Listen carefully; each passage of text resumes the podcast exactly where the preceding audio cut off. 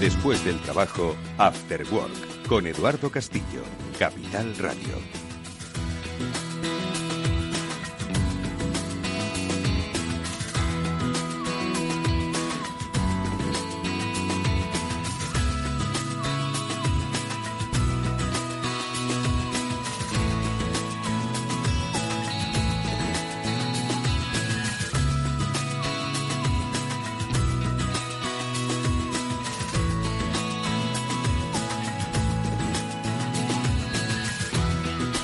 Buenas tardes amigos, bienvenidos un día más a Cyber After Work. Es el programa de ciberseguridad de Capital Radio, que cada semana, los lunes eh, concretamente, pero cada semana, a través de las plataformas de podcasting, os acompaña para hablar del fascinante mundo de la ciberseguridad, de la seguridad informática. ¿Habéis recibido algún correo electrónico en vuestra organización cada vez más sofisticado que dice, hay el eh, administrador del sistema ha bloqueado su cuenta, por favor pinche aquí? Si quiere recuperar todos los datos de su cuenta. En estos tiempos donde dependemos tanto de lo digital, nos asustamos, nos lo creemos, porque además, el último que a mí me llegó incorporó la foto de un, de un propio. Sí, sí, le daba más credibilidad incluso. Una persona que no habías conocido, pero que al final, como estamos en una era digital donde no recuerdas tanto los nombres y además está todo tan externalizado, que es posible que podías hasta clicar. Bueno, pues aquí vamos a ayudaros a no clicar, eso ya depende de vosotros. Pero sí a desconfiar de que ese paquete que os ha llegado de correos no es vuestro porque no lo habéis comprado. O porque ese mensaje del Santander no tenéis que hacerlo porque es que sois del BBVA. Y es que son muchas las tretas que conocen y aprovechan los ciberdelincuentes para pues beneficiarse prácticamente, que es en lo que consiste la ciberseguridad. Bueno, pues lo vamos a hablar como siempre con la ayuda de Pablo Sanemeterio y Mónica Valle, a los que ya saludamos. Mónica, ¿qué tal? Muy buenas tardes. Hola, muy buenas tardes a todos. Efectivamente, Eduardo, muchísimas tretas utilizan. Hay que estar con mil ojos. Hay que estar con mil ojos y sobre todo eh, los seres humanos somos ingenuos por naturaleza. Luego podemos ser unos desgraciados auténticos, pero por naturaleza somos ingenuos, ¿no? Y se aprovechan de esta ingenuidad, la ingeniería social. Eh, para llevar a cabo, bueno, pues eh, sus objetivos, que es el hacer negocio. Pablo Sanemeterio, buenas tardes. Buenas tardes, Eduardo. Por supuesto que somos ingenuos y ellos lo saben bien y saben buscar buenas tretas para que nos confiemos, pensemos que precisamente ese correo, como tú decías, del administrador que nos ha bloqueado la cuenta, nos pongamos enseguida nerviosos y corramos a, pedir que nos la abran, que no, no perdamos esos datos nuestros de esa cuenta que tenemos o que no tenemos en ese servicio. Sí, además es que, como decimos, muchas veces ni nos paramos a pensar que no somos eh, usuarios de ese banco, no hemos pedido ningún paquete y que efectivamente no sabemos, eh, no somos de esa cuenta de correo a la que están haciendo referencia, simplemente es de nuestra organización. Pero bueno, como digo, hay tretas que nosotros vamos a tratar, como siempre, de mm, eh, bueno, tratar de identificar y de ayudaros en su identificación. Hoy vamos a hablar precisamente con protagonistas, con especialistas que trabajan en hacer pues de nuestro entorno un entorno bastante más seguro, tan seguro que es hasta difícil de comprender por muchos de los humanos que campamos por esta vida. Hablamos de criptografía, porque claro, para muchos, como para mí, es algo un poco que se escapa a mi comprensión, pero Pablo, la criptografía, que hoy es protagonista en nuestro programa, lo será por nuestro invitado, por Gonzalo Álvarez Marañón. ¿Por qué es importante? ¿Por qué hay un trabajo detrás? ¿Por qué nos hace la vida un poco mejor?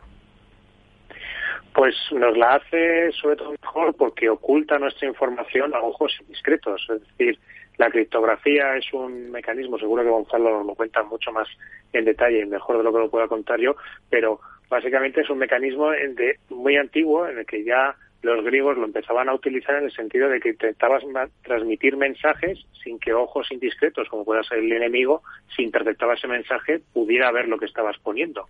En este caso nosotros, lo que intentamos es tener comunicaciones seguras en Internet. Imagínate hemos sido, hemos tenido, estamos en Cyber Monday todavía y ha sido el Black Friday. Pues esas conversaciones, esas comunicaciones que tenemos entre nosotros y la página web donde nos están vendiendo esas ofertas tan interesantes de Black Friday o de Cyber Monday, solo las vean eh, el servidor que nos vende los servicios y nosotros que somos los que lo estamos comprando. Porque si alguien lo pudiera ver y lo pudiera modificar sin que nos diéramos cuenta, entonces ahí empezarían los problemas. Ahí es donde viene la criptografía. La criptografía está en todo lo que es ciberseguridad y todo lo que es seguridad informática está muy muy imbrincada y, la tenemos que tener siempre muy en cuenta. Y de ahí nos vamos a ir a la computación cuántica, que ya si a mí la criptografía se me escapa de las manos, Mónica, no te hablo de la computación cuántica. Pues efectivamente, eh, la criptografía, bueno, digamos que está más en nuestro día a día, ¿no? Porque como bien decía Pablo, pues la usamos cada día aunque no seamos conscientes de ello, ¿no? Consumimos, criptografía en nuestro móvil, en los cajeros eh, electrónicos, automáticos, en los canales de televisión, en todas partes. Pero la computación cuántica es algo incluso más abstracto aún si cabe, ¿no? Eh, bueno, se basa en, el uso de qubits, eh, que luego nos lo explicará mucho mejor nuestro experto, pero digamos que es una, o como un paso más de la computación que tenemos ahora, que se basa en ceros y unos, ¿no? Como sabemos, pues la siguiente es una combinación de unos y ceros, pero mucho más compleja, con muchas más combinaciones y que permiten además, pues, eh, una computación muchísimo más compleja, muchísimo más avanzada y que va a hacer, pues, que nuestros mm, ordenadores sean los que tenemos ahora, pues, del Pleistoceno comparados con los que vamos a tener cuando llegue esa computación cuántica, que aún queda, pero eh, eso también va a suponer, además de muchos avances en nuestro beneficio, pues va a suponer también avances en términos de ciberamenazas que aprovecharán también estas, estas computaciones avanzadas. Así que realmente es un tema fascinante el que vamos a tratar hoy. Temas fascinantes. Pablo, ¿algún apunte más? Pues quería decir que justo, a ver, nosotros normalmente la criptografía nos basamos en que se tarda mucho en descifrarlo. O sea, si alguien no tiene la contraseña, puede tardar varios miles de años en conseguir probar todas las combinaciones y sacar ese mensaje que hemos transmitido entre nuestro destinatario y nosotros. Pero con la computación cuántica, eh, estas cantidades de miles de años se puede ir a unos cuantos minutos. Entonces ahí tenemos un riesgo para la criptografía, que es un poco también el tema que tenemos que abordar con Gonzalo y que nos cuente un poco cómo, cómo se está afrontando desde el punto de vista de la criptografía estos retos. Bueno, pues esto es lo que hoy vamos a tratar en nuestro programa, un programa que cuenta con el apoyo y ayuda de McAfee, que ya sabéis son especialistas en ciberseguridad, pioneros en el desarrollo de soluciones de seguridad informática y que hoy nos acompañan, vigilan nuestra seguridad en todos los dispositivos, en todas las áreas, desde el dispositivo hasta la nube. Con ellos vamos a dar paso ya a nuestras noticias.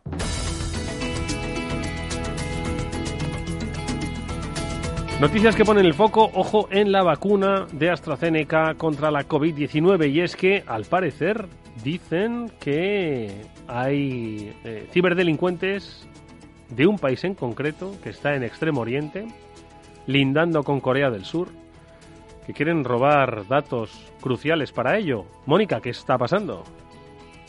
Pues has dado muchas pistas, Eduardo. Efectivamente, en este caso apuntan las pistas a Corea del Norte, que bueno, ha sido ya un sospechoso habitual en otro tipo de casos de ciberataques.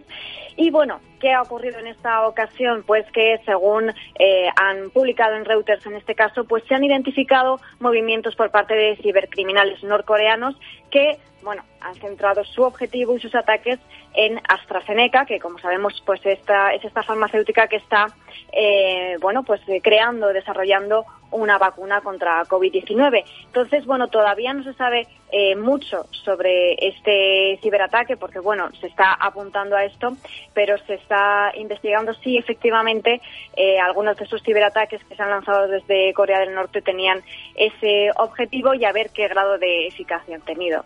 Pablo. Pues como siempre eh, llevamos unas semanas ya diciéndolo, sobre todo desde lo que se vienen anunciando las las vacunas, que las farmacéuticas pues están siendo objeto de, de ataques y ataques y un poco también de espionaje industrial. Ten en cuenta que aquellos que consigan obtener la fórmula de la vacuna y la puedan eh, comercializar sin haber hecho todo el gasto que ha supuesto este desarrollo de vacunas tiene una ventaja sobre las sobre las otras.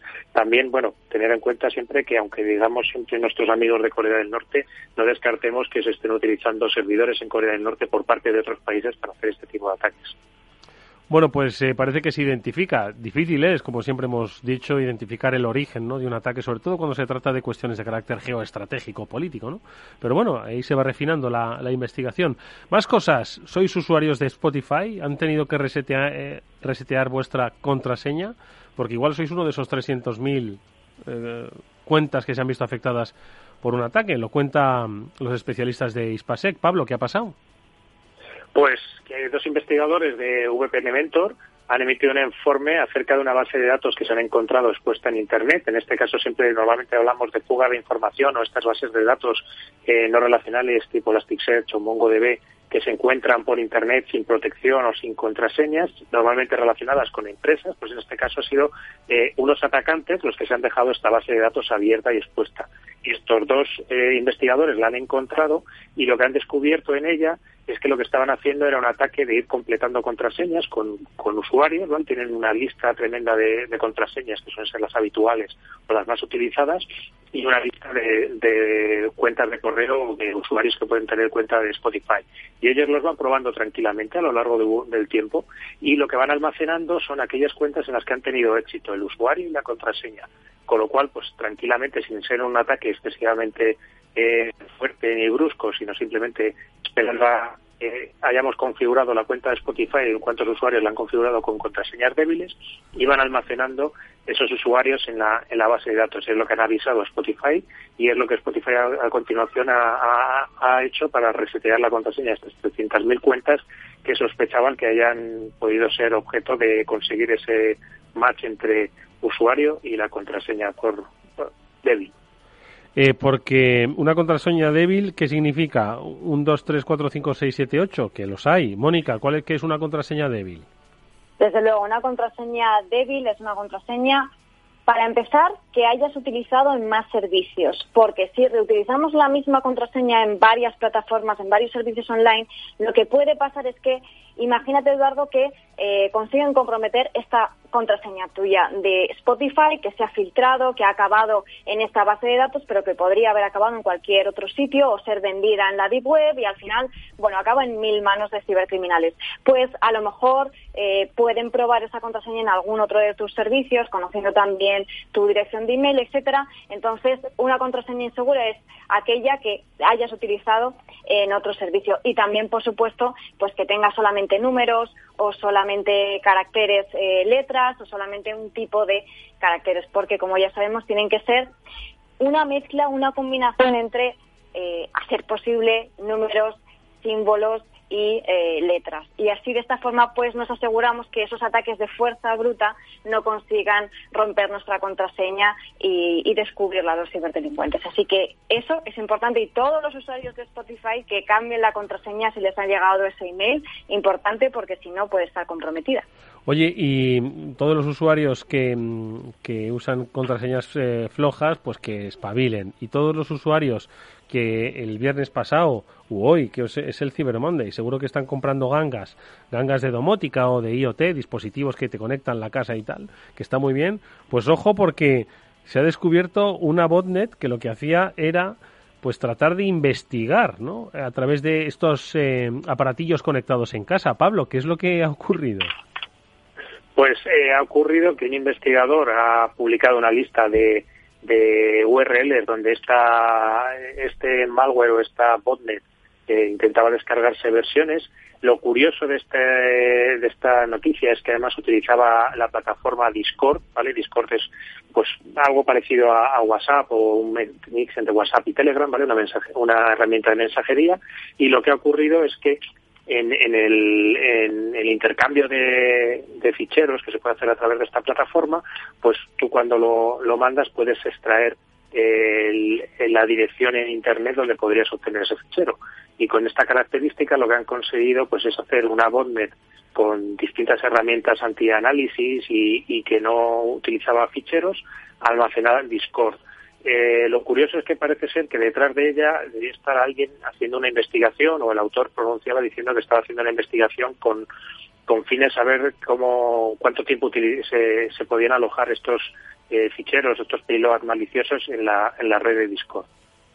Bueno, pues eh, lo mismo, mucho ojo con todos. Es que hay que tener mucho ojo con todo en la vida, pero nosotros vamos a dar pistas para facilitar que esta vida digital eh, de la que dependemos tanto, bueno, pues sea mucho más llevadera. Lo vamos a hacer conociendo las tripas de la criptografía. Le vamos a preguntar a un experto que nos cuente qué es, cómo convivimos con ella, en qué se está investigando ahora mismo, cómo se está avanzando y cómo la criptografía va a hacer de nuestro mundo un mundo, espero, mucho más segura. Enseguida damos paso a nuestro invitado.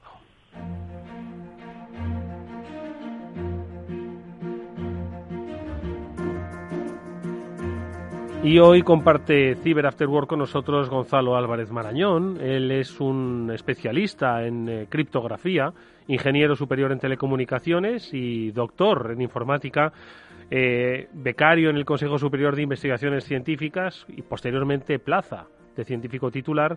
Ha dirigido proyectos de criptografía hasta hace relativamente poco, hasta que se incorporó a una gran compañía en la que conoce a grandes personas, como es Eleven Paths. Bueno, pues desde allí, en el área de innovación y laboratorio, contribuye al conocimiento en este área y desde el año 2020 coordina la dirección académica de Cyber Academy, concretamente el Departamento de Formación Interna de Ciberseguridad de Eleven Paths. Como él mismo dice, es un apasionado, en otros términos, lo dice, de la criptografía del CrossFit y de la crema de cacahuete. ¿Quién no lo es de la crema de cacahuete? De las cremas variadas. Gonzalo, ¿qué tal? Muy buenas tardes, bienvenido. Hola, muy buenas tardes. Un placer Encantado de estar aquí con vosotros. Es un placer, de verdad, tenerte, sobre todo para que a los, a los profanos, uno que habla, nos expliques el mundo de la criptografía. Mira, Gonzalo, la criptografía ha llegado a los seres humanos eh, pues con una actualización que hubo entonces en WhatsApp que nos decía que nuestros eh, mensajes estaban cifrados, que no nos preocupásemos. La mayoría miramos un poco como diciendo, ah, y, y, antes no lo estaban, o esto qué significa.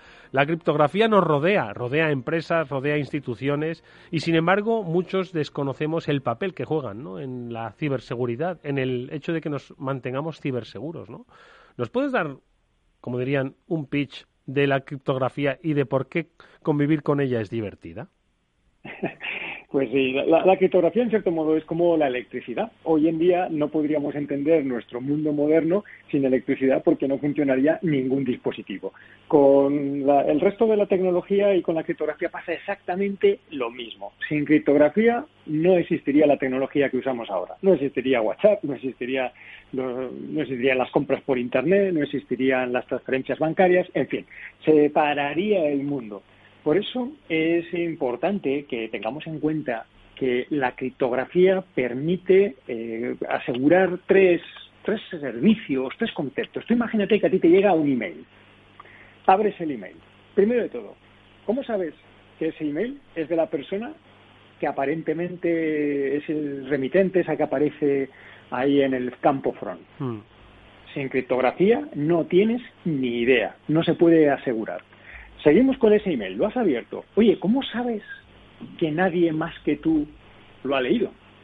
¿Cómo sabes que no lo ha visto el administrador de tu red? ¿Cómo sabes que no lo ha visto alguien, no sé, un cibercriminal? ¿Cómo sabes que no lo ha visto la persona de Google que recibía en tu cuenta?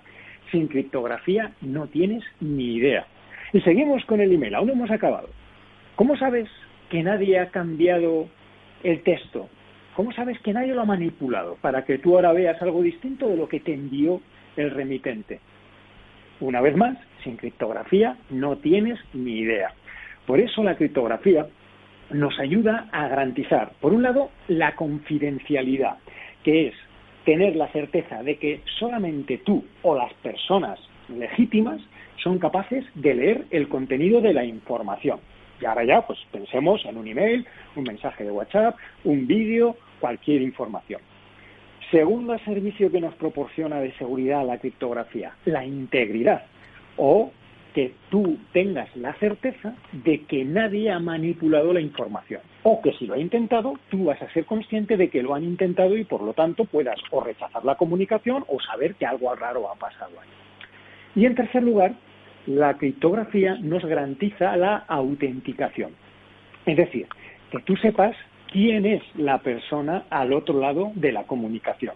En el ejemplo del email, que sepas quién te lo envió, o si estás hablando por WhatsApp, que sepas quién está al otro lado, o si te estás conectando al banco, que sepas que a quien le estás enviando tus datos financieros es al banco y no es a un sitio falso, un atacante o algo similar. Así que, en resumen, ¿qué nos aporta la criptografía? Confidencialidad, integridad y autenticación, que son los tres pilares para dotar de confianza a todo lo que hacemos en Internet.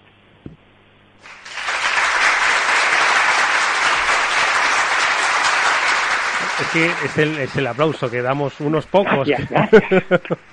que por fin nos hemos enterado de qué implica la criptografía, de qué hay detrás de esos, tú lo has dicho, actos cotidianos que entendemos como normales y en los que nunca nos habíamos planteado efectivamente pues que alguien pudiese estar suplantando una identidad o cambiando el mensaje, los dábamos por hecho. ¿no? Entonces, claro, en este escenario de criptografía iba mi primera pregunta.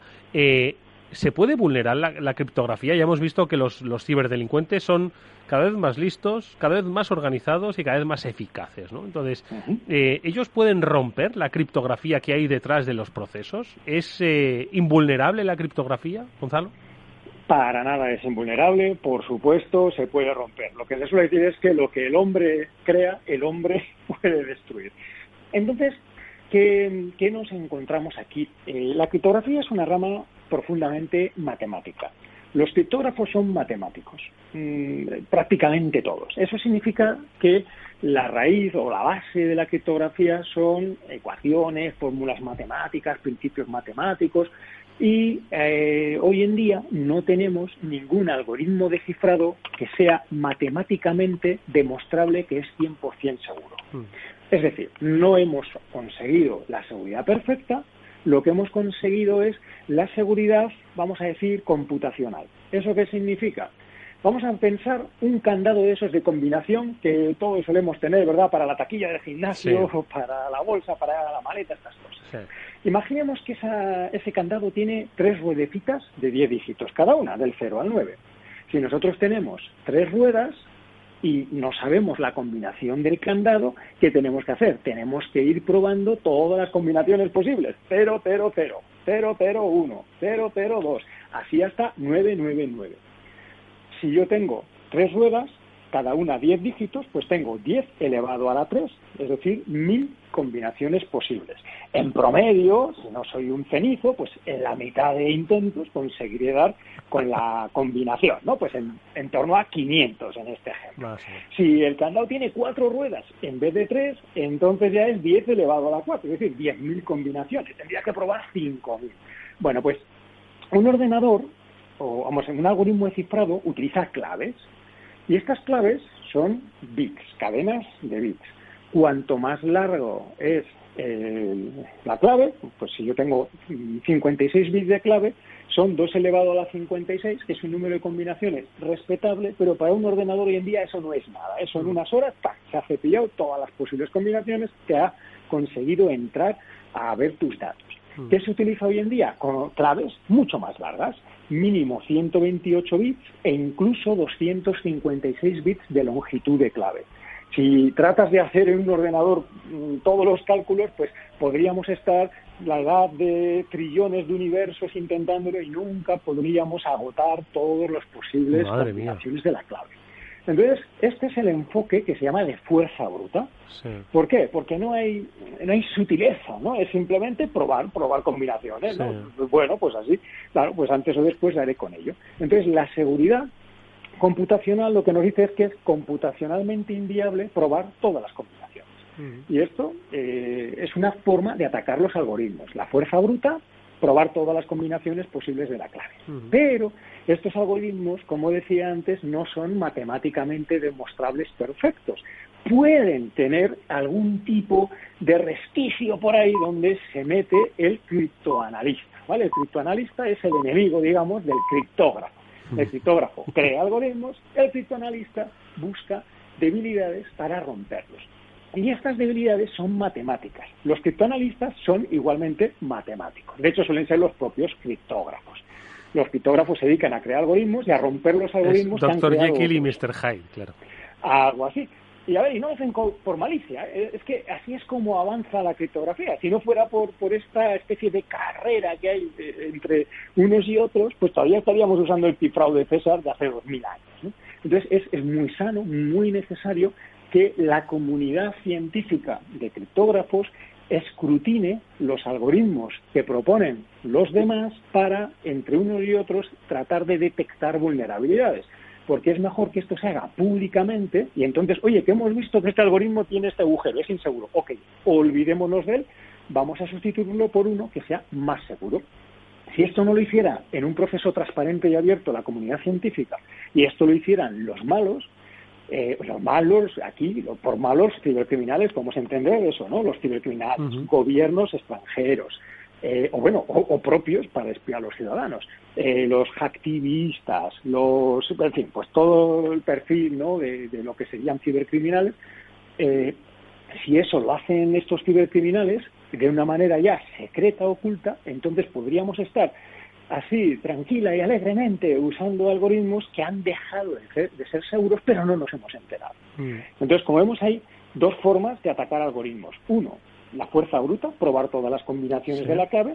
Eso se soluciona muy fácilmente poniendo claves más largas, ha sido sencillo, no tiene más misterio.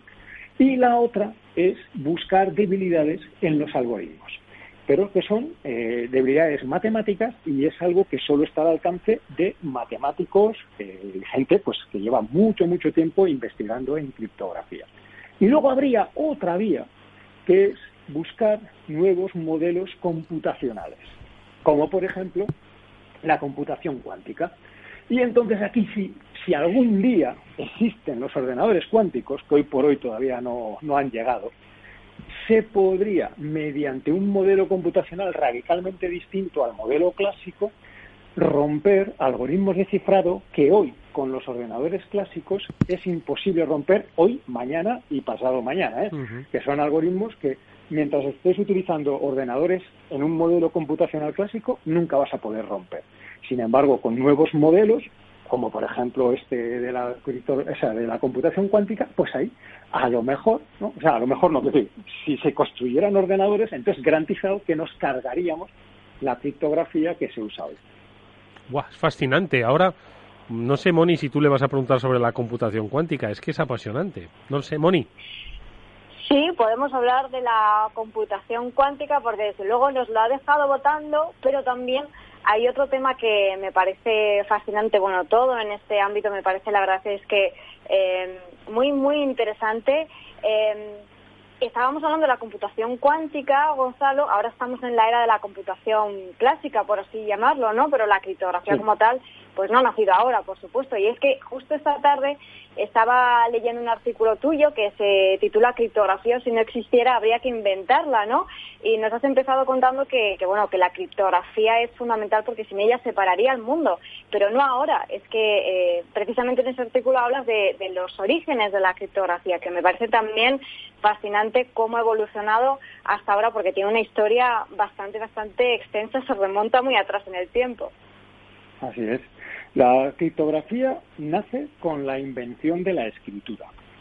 Desde que comenzaron los reyes, generales, emperadores a enviarse unos a otros mensajes con contenido sensible, vamos a atacar al Estado enemigo, voy a enviar estas tropas tal día a tal sitio. Cuando empezaron a circular esos mensajes por escrito, automáticamente surgió la necesidad de protegerlos. Eh, estrictamente hablando, lo primero que se hizo no es criptografía, sino esteganografía. Y esto viene de, de esteganos, que es oculto. ¿Qué hacían los mensajeros? No estaba cifrada la información como lo conocemos hoy. Lo que hacían era lo ocultaban desde cosas muy obvias como ocultarlas en orificios corporales, los mensajes, ¿no?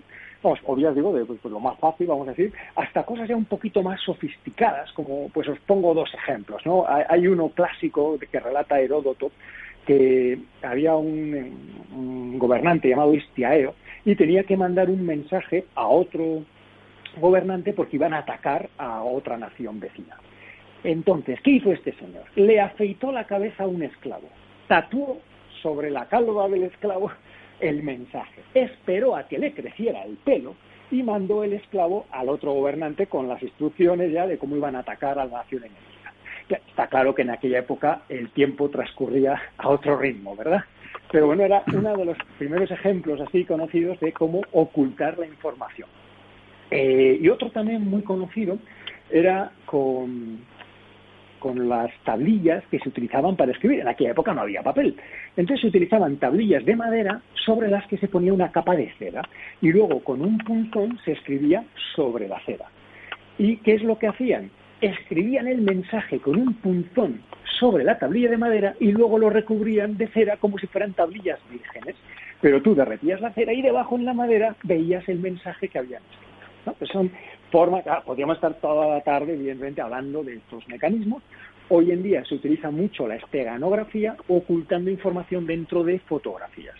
Una imagen, todos sabemos que es una colección de píxeles, ¿verdad? Las cámaras, no, la mía tiene 80 megapíxeles. Bueno, pues en los píxeles se representa la información con, con unos y ceros. Y eh, la parte menos significativa de un byte, el último bit, por ejemplo, eso no, aunque lo cambie de 0 a 1 y 1 a 0, apenas no, no, va a afectar visiblemente, tú no te vas a dar cuenta que ha cambiado nada en la imagen. Y sin embargo, yo ahí puedo meter un mensaje que hay muchas herramientas, circulan por Internet, cualquiera que tenga curiosidad, cualquier oyente puede buscar ahora herramientas esteganografía y le van a salir tropecientas y la mayoría eh, permiten introducir mensajes que pueden ser fotos, vídeos, texto, lo que quieras, dentro de fotos. Se pueden meter dentro de vídeo, se pueden meter dentro de audio, se pueden meter dentro de texto, cambiando la separación, los espacios entre las letras, se puede meter ahí un, texto y bueno, hay multitud de formas de crear mm, eh, pues herramientas esteganográficas. Pablo. Y este fue el origen de, las que, vamos a decir, de la ocultación de mensajes, ¿no? Y luego ya de ahí se pasó a lo que es propiamente la criptografía.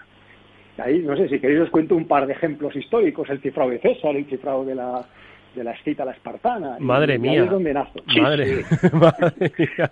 Yo estoy tomando notas, tengo ya dos páginas de apuntes. Pablo. Sí, yo le diría que continuar un poco contando a nuestros a, nuestros oyentes un poco porque conozcan esos primeros algoritmos de, de forma de ocultar mensajes basados, pues como dice Gonzalo, en el algoritmo de Julio César o la esquítala, para para ver cómo pues se van ocultando esos mensajes y cómo podemos llegar y luego ya, si, si quieres, a las máquinas enigma o algoritmos más actuales y cómo en qué se basa. Pues arrancamos con cifrado de César y la cita a la espartana, que esto yo lo hago con los niños. Es, una, especie de experimento de, juego mm, que, da muy buen resultado con niños. El cifrado de César consistía sencillamente en desplazar las letras tres lugares a, la derecha. Por ejemplo, si quiero cifrar la letra A, voy a utilizar la letra D. Si voy a cifrar la letra B, voy a utilizar la letra E. Es decir, sustituyo la A por la D. Había gente muy e, lista entonces, ¿eh? La F, y así. Eso es. Entonces, eh, claro, en aquella época, estamos hablando de, de hace dos mil años, cuando veían un mensaje que en vez de poner ABC, pues ponía D, E, F, estaban totalmente eh, rotos, ahí ya no sabían qué hacer. Y este cifrado se utilizó durante más de mil años, eh, hasta más de la Edad Media, que ya ahí sí, ahí ya, pues, cuando eh, los grandes viajes, los grandes diplomáticos, los grandes ciudades-estado, Génova, pues Nápoles, etcétera, ahí ya es cuando estos cifrados evolucionaron mucho. Y estos cifrados se llaman de sustitución, porque simplemente cambia unas letras por otras. Algún lector a lo mejor ha leído, y si no, ya está corriendo a buscar el libro, el relato El escarabajo de oro de Edgar Allan Poe. Lo tienes en internet gratuitamente, lo puedes buscar. O sea, este relato es muy recomendable porque narra la historia de un señor que encuentra un mapa del tesoro.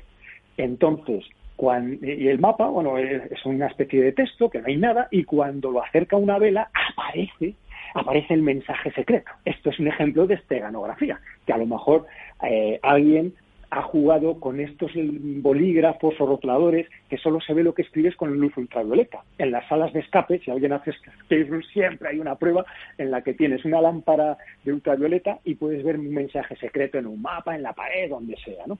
Bueno, pues este señor, leyendo ese pergamino, lo acerca a una vela y ¡pum! aparece el mensaje secreto. Y el mensaje secreto utiliza la sustitución. Unos caracteres, la A la sustituye por un símbolo raro, la B por otro símbolo raro, pero siempre el mismo. Entonces, haciendo un análisis de frecuencia, porque en una lengua, inglés, español, la que sea, las letras no aparecen de cualquier manera. Mm. En español, ¿cuál es la letra más frecuente? Pues la A. En inglés, la E. Y así podemos saber cuál es la más frecuente, la segunda más frecuente y podemos tabular cuál es la frecuencia de las letras. Y aunque me des un texto cifrado en el que has sustituido los caracteres por otra cosa rara, la A por un sol, la B por una luna, como yo sé cuál es la frecuencia de las letras, solo analizando esa frecuencia soy capaz de saber cuál es el mensaje. Oye, eh, Gonzalo, y lo que antes se quería ocultar, que eran mensajes sobre estrategias, sobre invasiones, cuestiones de carácter geoestratégico, militar, hoy, como has apuntado, lo que se quiere ocultar son los algoritmos que dan la base a, acciones como de compra online, de, bueno, también obviamente, ¿no? En el terreno de la, de la geoestrategia y de la defensa, pues hoy son mensajes, ¿no? Confidenciales, pero los algoritmos a los que hacías referencia, ¿no? Que son sustentados por, por estos criptogramas, ¿no? Por la criptografía, eh, son los que al final pues permiten el funcionamiento de, pues eso, la compra online, las transacciones financieras con nuestro banco, eh, ese tipo de cosas, ¿no? Esto es lo que hoy estamos tratando de ocultar, ¿no? A ver, ocultar, yo más que ocultar, sí, tenemos varias cosas. Por un lado, ocultar es la confidencialidad, que cuando yo estoy enviando mi tarjeta de crédito no la puede ver cualquier persona. Imagínate en una wifi, ¿no? Yo, me conecto en una wifi y, que todo el mundo pone su ordenador y vea lo que yo estoy enviando. Eso sería un desastre absoluto. Entonces, primero tenemos que ocultar, es decir, en este caso, conseguir que sea confidencial mi información. Pero además, no solamente basta que mi vecino no vea mi tarjeta de crédito. Es que imagínate que se la estoy enviando a un servidor que no es el servidor auténtico de mi banco. Entonces, tengo que autenticar, ¿vale? Que era otro servicio, ¿os acordáis que os mencionaba al principio? Tengo que autenticar a eh, el servidor con el que me estoy conectando. Y luego, por otro lado, imagínate que yo le estoy diciendo que me autorizo una venta de 100 euros y en el camino alguien me lo cambia y donde pone 100 pone 1000 y en vez de facturarme 100 me facturan 1000. Ahí necesitamos la integridad para que nadie pueda manipular el mensaje.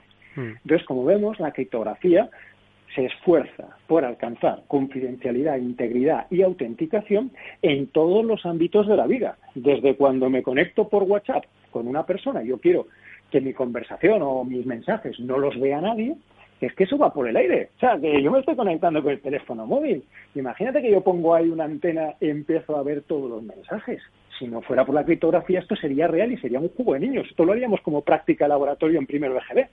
Bueno, EGB no, yo es que fui al EGB, ahora sería en primero de primaria. Entonces, eh, esa sería una trivialidad de romper. Por eso todo va cifrado, todo va protegido criptográficamente, vamos, vamos a quitar la palabra, va protegido criptográficamente para que podamos garantizar confidencialidad, integridad y disponibilidad. Y afortunadamente, como decías, esto empezó todo en el mundo militar, el mundo diplomático, y ya a partir de, pues de los años más o menos 90, 2000, se eh, democratizó. Ahora todo el mundo tenemos derecho, tenemos acceso a la criptografía. Pablo. Pues mm, quería preguntarle a Gonzalo precisamente cómo eh, lo hemos dejado votando antes y, y, quiero pues retomar un poco el tema de la computación cuántica y cómo pone en riesgo los algoritmos que tenemos ahora y cuáles, digamos, si, si se está haciendo algo por parte de esta comunidad de criptógrafos, matemáticos y demás para proponer soluciones ante el reto que puede suponer la, computación cuántica. Efectivamente. Pues bueno, esto, esto es un tema también que aquí podemos hablar mucho. Eh, la computación cuántica se basa en un modelo computacional que no totalmente distinto al clásico. En el modelo clásico lo que tenemos es que la unidad mínima de información es el bit. Es un 1 o un 0. Eso todo el mundo lo, ha visto, todo el mundo lo conoce. Eh, físicamente, en un ordenador, ahora, ¿cómo se representan los unos y ceros? Pues normalmente se representan, pues yo qué sé, con una corriente, pasa la corriente, un 1, no pasa un 0, que es como funcionan los transistores. O, por ejemplo, en un disco de plástico hay un agujero o no hay un agujero, y un rayo láser lo lee o no lo lee. Eso es como funciona un DVD, un Blu-ray. O, por ejemplo, tenemos un dipolo magnético que está orientado hacia arriba o hacia abajo que eso es lo que eh, tenemos en los discos duros. Cuando tienes el disco duro de tu ordenador, funciona con dipolos magnéticos. En definitiva, ¿qué tenemos? Un sistema físico que tiene dos estados bien definidos. Y a un estado le asignamos el valor 1 y al otro valor 0. Y si está en el 1, está en el 1, si está en el 0, está en el 0. Pero no puede estar en uno o en otro a la vez. O, sea, o estás en 1 o estás en 0. La corriente pasa o no pasa, el dipolo va hacia arriba o va hacia abajo. Vale, ¿qué pasa en el mundo cuántico? Cuando nosotros ya nos vamos del mundo macroscópico al nanoscópico, ahí lo que nos encontramos es que las propiedades eh, físicas se alteran completamente y rompen nuestra forma de entender el mundo. Porque un electrón puede estar rotando con un spin hacia arriba, hacia abajo y a la vez hacia arriba y hacia abajo. un, fotón tiene todas las polarizaciones posibles a la vez, ¿no? Entonces, ¿qué ocurre? Si yo pudiera construir un sistema computacional, un ordenador, que en vez de utilizar eh, como sistema físico los tradicionales, ¿no? De la corriente que pasa, no pasa, eh, agujero, no agujero. Yo lo que utilizo es átomos, fotones individuales, entonces lo que podría es a lo mejor aprovechar que estos elementos pueden estar en todos los estados a la vez. Esto es lo que se conoce en física como el eh, principio de superposición de estados. Yo puedo estar en el estado 0, en el estado 1, en el estado y en todas las posibilidades intermedias entre 0 y 1 a la vez. Ahora, ¿cómo podemos aprovechar esto computacionalmente? Pues bueno, pues tú cuando tienes que, el ejemplo más sencillo, yo tengo que evaluar una función, una función que calcula, no qué sé, el interés que te tiene que dar el banco. Entonces, eh, pues si yo le meto 0, pues me dará la función, el resultado para 0. Si le meto 1, pues el resultado para 1. Si le meto 2, imagínate que tengo un millón de posibles valores. Pues yo si quiero probar todo quiero calcular el millón de posibles resultados, tengo que hacerlo secuencialmente. Primero cero, luego uno, luego dos y así hasta un millón. ¿Qué tiene la computación cuántica? Que yo puedo aprovechar estas propiedades de la materia y computar el millón de valores a la vez. Por eso se habla del paralelismo cuántico. Y por eso los ordenadores cuánticos son más rápidos. No porque hagan los cálculos a la velocidad de la luz, que le he oído a veces pues, cosas de estas, ¿no? Que son fallos de contexto, que la gente oye a veces campanas, ¿no? Pero no sabe dónde. Entonces, no, es que hagan cálculos a velocidad de la luz, sino que pueden hacer cálculos en paralelo. Pero ¿dónde está la dificultad? Que yo no puedo leer a la vez el millón de resultados. Yo solo puedo leer uno de los millón, del millón de resultados, yo solo puedo leer uno. Entonces aquí hay una especie de paradoja, porque aunque yo puedo calcular el millón de resultados a la vez, solo puedo leer uno. Y entonces aquí entran los, bueno, pues los físicos, matemáticos, que tienen que diseñar algoritmos tan inteligentes que con una sola lectura sea capaz de extraer el valor correcto que estoy buscando. Y esto es ahora lo que nos lleva a la pregunta más concreta ya de esto es cómo funciona así por encima la computación cuántica, entonces cómo la aprovechan los criptógrafos para romper los algoritmos clásicos. Bueno, pues pensemos en criptografía hay siempre se parte de problemas matemáticos que sean muy difíciles de resolver si no tienes una pequeña trampa. Por ejemplo, en los certificados digitales se utiliza la criptografía de clave pública. De hecho, alguien, a lo mejor del DNI electrónico, etcétera, no, pues sabrá, le sonará del certificado, la clave pública, tienes que cambiar la clave pública. Bueno, pues estos algoritmos, en concreto el RSA, que es el que se usa más ahora mismo, se basa en que es muy fácil multiplicar dos números, por ejemplo, no sé, 7 por 11, ¿no? pues es 77, pero es muy difícil a partir de un número que es el producto de dos números primos obtener esos dos primos originales. A partir de 77 sacar los factores, pues es el 7 y el 11. Vale, estos números son tan pequeños que lo hacemos hasta mentalmente. Pero cuando nos vamos a números gigantescos de miles de bits, ¿qué ocurre? volvemos a lo que decía al principio de que es la seguridad computacional, ¿vale? Es computacionalmente inviable con lo que sabemos hoy volver hacia atrás. Ahí me das un número que es el producto de dos primos y si ese número es suficientemente grande, ningún ordenador, ni millones de ordenadores, ni toda la potencia del universo serían capaces de volver hacia atrás. Entonces, ¿qué pasa con los ordenadores cuánticos? Que es que ellos no tienen que ir probando todos los números uno por uno un enfoque de fuerza bruta, eh, te dan 77. Pues venga, vamos a probar. 1 por 77, eh, bueno, sí, somos para Venga, 2 por, no, este no, 3 por tal, no, 7 por 11, ah, sí, mira, 7 por 11, esta era la respuesta. Vas probando uno por uno. Los algoritmos son un poquito más sofisticados, pero en definitiva es un poco parecido a eso. Tienes que ir probando uno por uno. El ordenador cuántico no, lo prueba todo a la vez. Entonces, aquí en concreto hay un algoritmo que se debe a un investigador que se llama SHOR, S-H-O-R, que lo que ideó fue, eh, hay una operación que la transformada cuántica de Fourier, que nos permite calcular periodos. A partir de periodos de números hay unos algoritmos que permiten calcular, descomponer un número compuesto en sus factores primos. Y utilizando unos métodos muy ingeniosos, este señor, pues, eh, que esto vamos, para explicarlo hace falta, yo esto lo cuento en una clase de una hora de duración, ¿eh? cómo funciona el algoritmo de SOR y con pizarra.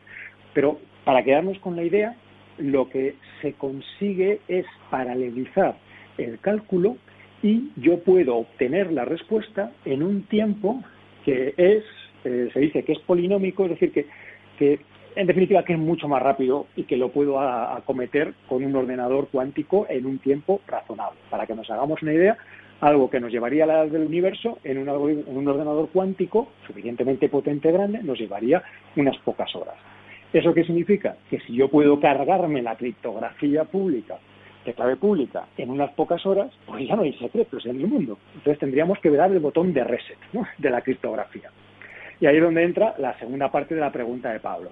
¿Qué podemos hacer? ¿no? ¿Qué están haciendo los criptógrafos para si llega a esta situación?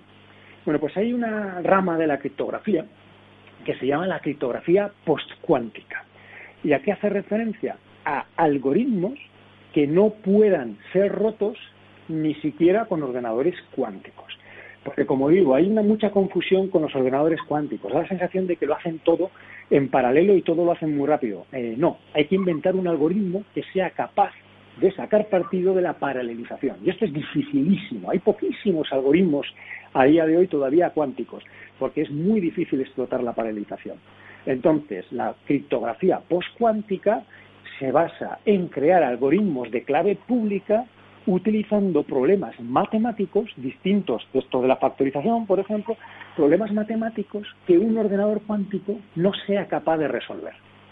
Y hay un montón de, algoritmos en esta línea y ahora mismo, de hecho, se están estandarizando y se espera que en un par de años, más o menos para el 23 o así, ya estén estandarizados y se recomienda a las empresas que sean criptoágiles. Esta es buena. Ser criptoágil, ¿qué significa? Que tú tengas montada tu infraestructura criptográfica de tal manera que si en un momento dado tienes que cambiar un algoritmo por otro o una longitud de claves por otra, para ti se irá un archivo de configuración y dices, donde ponía A tal, pon B, o donde ponía 100, pon 200. Le das al botón, pum, y automáticamente todo cambia. Entonces, tú sigues ahora mismo como siempre, pero te dicen, oye, dentro de cinco años, que han inventado ya el ordenador cuántico, todos los secretos ahí, a la basura. Pues no, no, no, no, tranquilo. Pasa a tu archivo de configuración, dices, donde usábamos el algoritmo RSA, ahora vamos a usar este algoritmo de X, ¿no? que es postcuántico, resistente a los ordenadores cuánticos, y entonces, con apretar un botón, ya estoy otra vez a salvo. Así que no hay que temer, realmente, no, no va a pasar nada, ¿vale? Porque a veces que la gente dice, wow, como hay ordenadores cuánticos, adiós a la criptografía. No, no adiós a la criptografía, adiós a unos cuantos algoritmos. Pero a ver, que aquí están los criptógrafos, estos señores matemáticos muy majos, investigando para crear algoritmos resistentes a la criptografía cuántica. Y eso ya existe. Simplemente se están estandarizando para que cuando llegue el momento de apretar el botón de reset, pues todo lo que usamos ahora con los bancos, con el comercio en Internet, con las tarjetas inteligentes, con el DNI, en fin, toda la criptografía sea tan fácil como cambiar un archivo por otro, por así decirlo. Así que nada, tranquilidad, por muchos ordenadores cuánticos que lleguen, no nos va a pasar absolutamente nada.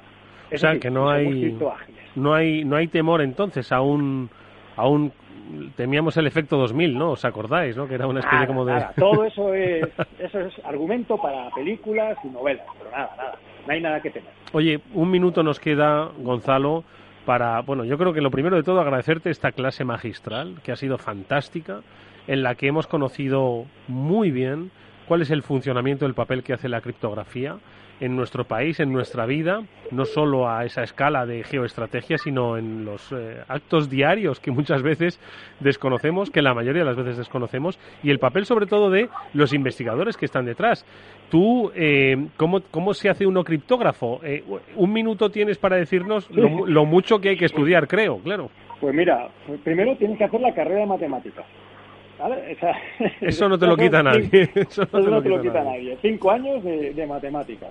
Eh, podría seguir física y ya teleco, que es lo que estudié yo, menos. Yo, yo nunca me he considerado criptógrafo, si acaso criptógrafo aplicado, porque para ser criptógrafo hay que ser matemático, si no lo tienes muy, muy, muy difícil.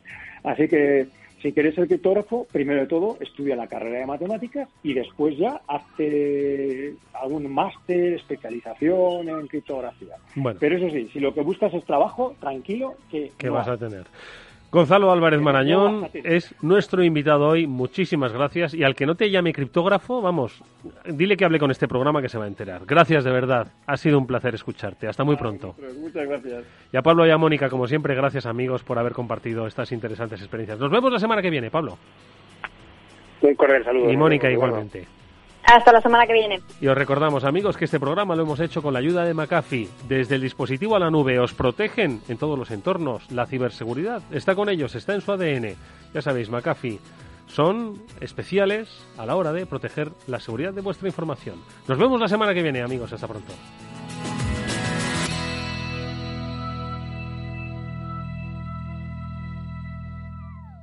Llega eso que tanto esperabas. Llega el Black Friday a Movistar. Por 29,90 euros al mes tienes fibra 600 megas y 25 gigas de móvil. La mejor conexión para todos y sin ninguna permanencia. Es tu momento. Movistar. Y por ser cliente, llévate un Oppo A9 libre por solo 139 euros y muchos móviles más. A la hora de invertir, la diferencia entre la convicción y la palabrería está en el grado de compromiso que eres capaz de asumir. El nuestro es este. En Finanbest solo ganamos si tú ganas primero. O lo que es lo mismo, en Finanbest, si no sumamos, no restamos. Conoce todas las ventajas del Result Investment. Tienes mucho que ganar. Finanbest, tú ganas. El futuro se construye poco a poco. Son muchas cosas. Pequeños gestos pero que tienen valor. Ahorrar en Basque Pensiones EPSV es un buen plan, a tu medida, para que el futuro sea como tú quieras. Vive el presente bien y construye un futuro mejor con Basque Pensiones EPSV. Puedes simular tu plan de ahorro para el futuro en cuchabank.es o acércate a tu oficina y te ayudaremos. Basque Pensiones EPSV Individual. Cuchabank sea socio promotor. Cuchabank Gestión SGIC SAU Gestor de Patrimonio. Tu radio en Madrid 105.7, Capital Radio. Memorízalo en tu coche. Cuidado en las reuniones familiares. Estoy harta de no poder reunirme con mi gente como yo quiero. Igual que mi abuela, que esta es la última reunión familiar en la que estará. La contagié de COVID el otro día y la enterramos hoy. Comunidad de Madrid. Esto te estás perdiendo si no escuchas a Luis Vicente Muñoz en Capital, La Bolsa y la Vida. Si esta fuera mi, la inauguration speech de John Fitzgerald Kennedy, pues diría que no se pregunten ustedes qué puede hacer la seguridad social por ustedes, sino qué pueden hacer ustedes por la seguridad social. Pues después de 130 años, la seguridad social, que ha servido admirablemente bien a la sociedad y a la civilización, está exhausta. No te confundas. Capital, La Bolsa y la Vida. El original. Si quieres entender mejor todo lo que rodea nuestro sector alimentario, tienes una cita en La Trilla. Un gran equipo de especialistas te acercará a la actualidad económica y política desde el campo hasta la mesa. Conocerás sus principales innovaciones sin olvidar las producciones más tradicionales. Los sábados de 8 a 9 de la mañana con Juan Quintana, La Trilla de Capital Radio.